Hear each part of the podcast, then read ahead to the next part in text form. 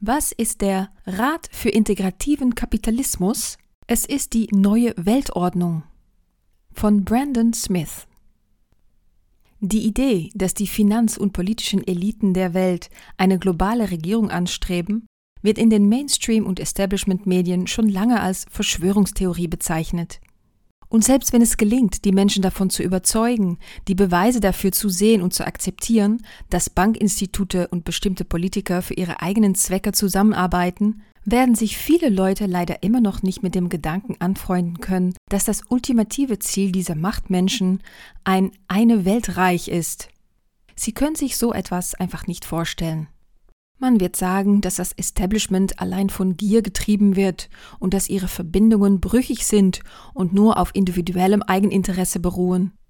Sie werden sagen, dass Krisenereignisse und Verschiebungen in sozialen und politischen Trends zufällig sind und nicht das Ergebnis einer bewussten Planung.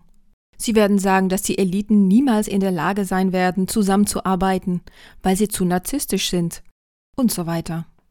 All diese Argumente sind ein Bewältigungsmechanismus für die Öffentlichkeit, um mit Beweisen umzugehen, die sie sonst nicht widerlegen können.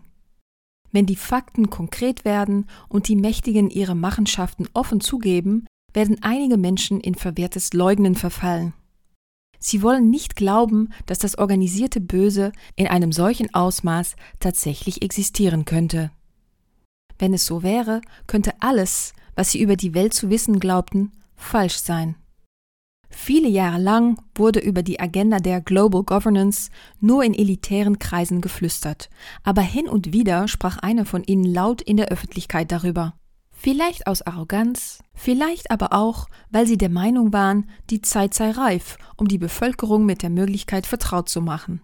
Wann immer sie es erwähnten, nannten sie es die neue Weltordnung. Die führenden Politiker der Welt, von George H. W. Bush über Barack Obama und Joe Biden bis hin zu Gordon Brown und Tony Blair, haben alle Reden über die neue Weltordnung gehalten. Geld- und politische Eliten wie George Soros und Henry Kissinger haben die neue Weltordnung im Laufe der Jahre immer wieder erwähnt. Eines der aufschlussreichsten Zitate zu diesem Thema stammt vom stellvertretenden Außenminister der Clinton-Regierung, Strobe Talbot, der im Time Magazine erklärte, dass, Zitat, im nächsten Jahrhundert werden die Nationen, wie wir sie kennen, obsolet sein. Alle Staaten werden eine einzige globale Autorität anerkennen. Nationale Souveränität war am Ende doch keine so tolle Idee. Zitat Ende. In demselben Artikel fügt er ein weniger bekanntes Zitat hinzu. Zitat Anfang. Die freie Welt hat multilaterale Finanzinstitutionen gegründet, die von der Bereitschaft der Mitgliedstaaten abhängen, ein gewisses Maß an Souveränität aufzugeben. Der Internationale Währungsfonds kann praktisch die Finanzpolitik diktieren, sogar wie viel Steuern eine Regierung von ihren Bürgern erheben soll. Das allgemeine Zoll- und Handelsabkommen regelt, wie viel Zoll eine Nation auf Importe erheben darf. Diese Organisationen können als die Protoministerien für Handel, Finanzen und Entwicklung in einer vereinten Welt angesehen werden. Zitat Ende. Um zu verstehen, wie die Agenda funktioniert, möchte ich ein Zitat des Globalisten und Mitglieds des Council on Foreign Relations, Richard Gardner, aus einem Artikel im Foreign Affairs Magazine von 1974 mit dem Titel The Hard Road to World Order anführen. Zitat Anfang. Kurz gesagt, das Haus der Weltordnung wird von unten nach oben und nicht von oben nach unten gebaut werden müssen. Es wird wie ein großes, dröhnendes, schwerendes Durcheinander aussehen, um Williams James berühmte Beschreibung der Realität zu verwenden, aber ein Ausweichen um die nationale Souveränität herum, das sie Stück für Stück aushöhlt, wird viel mehr erreichen als der altmodische Frontalangriff. Zitat Ende. Die neue Weltordnung hat seither mehrfach den Namen gewechselt, da die Öffentlichkeit die Verschwörung immer besser durchschaut. Man nennt sie die multilaterale Weltordnung, die vierte industrielle Revolution, den Great Reset und so weiter. Die Namen ändern sich, aber die Bedeutung ist immer dieselbe. In den letzten zwei Jahren ist die neue Ordnung, von der die etablierten Globalisten gesprochen haben, angesichts umfassender globaler Krisenereignisse eingetroffen und zwar fast ohne Fanfare oder Erwähnung in den Mainstream-Medien. Die Anfänge einer globalen Regierung existieren bereits und sie nennt sich Council for Inclusive Capitalism, Rat für integrativen Kapitalismus. In letzter Zeit haben sich viele Analysten stark auf das Weltwirtschaftsforum und seine Rolle in der globalen Regierungsagenda konzentriert. Vor allem, weil der Leiter des WEF, Klaus Schwab, ein Großmaul ist und nicht umhin kann, über zukünftige Pläne der Zentralisierung zu sprechen. Wie bereits in früheren Artikeln angemerkt, haben sich die Eliten des WEF viel zu sehr über die Covid-Pandemie aufgeregt und dachten, sie hätten die perfekte Krise, um zahlreiche globalistische Maßnahmen in Form des Great Reset umzusetzen. Wie sich herausstellte, war Covid bei weitem nicht so tödlich, wie sie es ursprünglich während Event 201 vorausgesagt hatten, und die Öffentlichkeit war nicht so gefügig und willfährig, wie sie gehofft hatten, dass sie es sein würden.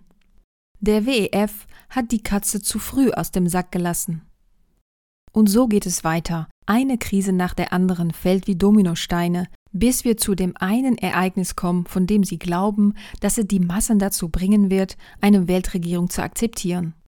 Und während das WEF regelmäßig von hochrangigen Globalisten besucht wird, die eher eine hochrangige Denkfabrik sind, scheint es dem Rat für integrativen Kapitalismus eher um die Umsetzung als um die Theorie zu gehen. Der Gründer der Gruppe ist Lynn Forster de Rothschild, Mitglied der berüchtigsten Rothschild-Dynastie, die seit Generationen Regierungen finanziell beeinflusst.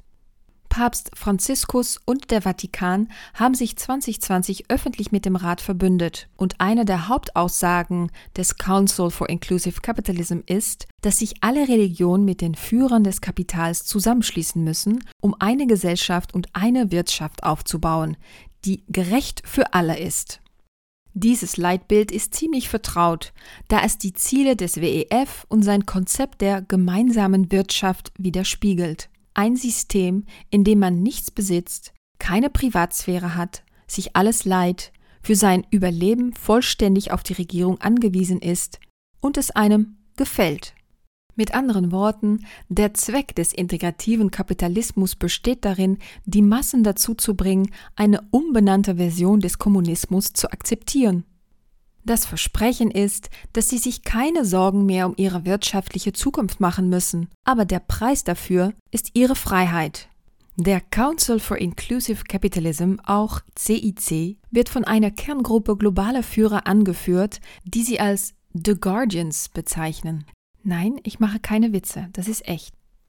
Zu den Mitgliedern des CIC gehören Mastercard, Allianz, DuPont, die UNO, die Teachers Insurance and Annuity Association of America, Kuipers, BP, Bank of America, Johnson Johnson, Visa, die Rockefeller Foundation, die Ford Foundation, McCartney, der Schatzmeister des Staates Kalifornien und viele weitere Unternehmen aus aller Welt.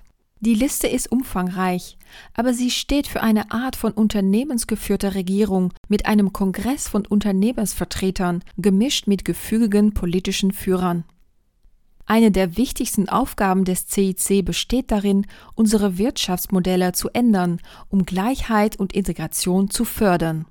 Lustigerweise argumentieren die Befürworter des CIC, dass zu viel Reichtum in den Händen von zu wenigen Menschen angehauft wurde und dies beweist, dass der bestehende Kapitalismus nicht funktioniert, obwohl genau sie es sind, die das System manipuliert haben, um diesen Reichtum in ihre Hände zu zentralisieren. Sie sind keine Kapitalisten, sie sind eine Aristokratie. Glaubt jemand wirklich, dass diese Leute ein ganz neues System aufbauen werden, das ihnen nicht weiterhin zugutekommt? Wenn Sie sich jemals gefragt haben, warum der Papst die Ideologie des Erwachens, den Klimaalarmismus und die Rhetorik der einen Weltreligion, die im Widerspruch zur traditionellen christlichen Lehre steht, vorantreibt, dann ist das der Grund. Er folgt dem Diktat des CIC. Eine weitere Aufgabe des CIC ist die Durchsetzung von Kohlenstoffkontrollen und Steuern im Namen des Klimawandels mit dem Ziel, Netto-Null-Emissionen zu erreichen. Wie wir alle wissen, ist eine Netto-Null-Kohlenstoffemission ohne eine völlige Umwälzung unserer Wirtschaft und Industrie und den Tod von Milliarden von Menschen in diesem Prozess unmöglich. Das ist ein unerreichbares Szenario und deshalb ist es für die Globalisten perfekt. Sie behaupten, der Mensch sei der Feind der Erde und deshalb müssten wir uns von den Eliten kontrollieren lassen, um sicherzustellen, dass wir den Planeten und uns selbst nicht zerstören. Und der Prozess werde nie enden, weil es immer Kohlenstoffemissionen geben werde, mit denen wir umgehen müssten. Mitglieder des CIC, darunter auch der Chef der Bank of America, geben offen zu verstehen, dass sie zur Erreichung ihrer Ziele eigentlich keine Zusammenarbeit mit den Regierungen benötigen. Sie sagen, dass Unternehmen die meisten sozialtechnischen Maßnahmen ohne politische Hilfe umsetzen können. Mit anderen Worten, es handelt sich um die Definition einer Schattenregierung, eine riesige Unternehmenskabale, die zusammenarbeitet, um soziale Veränderungen ohne jegliche Kontrolle durchzusetzen. Wie bereits erwähnt, haben wir dies bereits bei der Verbreitung der Woke-Ideologie durch Hunderte, wenn nicht Tausende von Unternehmen gesehen, die wie ein Bienenstock arbeiten. Ist der CIC die endgültige Form der Weltregierung? Nein, wahrscheinlich nicht. Aber es ist der Anfang davon. Eine Regierung von Konzernen und Geldeliten für Konzerne und Geldeliten. Sie umgeht jede politische Vertretung, jede Kontrolle und jede Beteiligung der Wähler. Es sind Konglomerate und ihre Partner, die einseitig und zentralisiert Entscheidungen für unsere Gesellschaft treffen. Und da die großen Unternehmen so tun, als seien sie von der Regierung getrennt und nicht Partner der Regierung, können sie behaupten, dass sie tun dürfen, was sie wollen. Da die Unternehmen und Globalisten jedoch zunehmend ihr wahres Gesicht zeigen und so tun, als ob sie das Sagen hätten, muss die Öffentlichkeit sie zur Rechenschaft ziehen, als ob sie Teil der Regierung wären. Und wenn sie sich als autoritär und korrupt erweisen, müssen sie wie jede andere politische Diktatur gestürzt werden.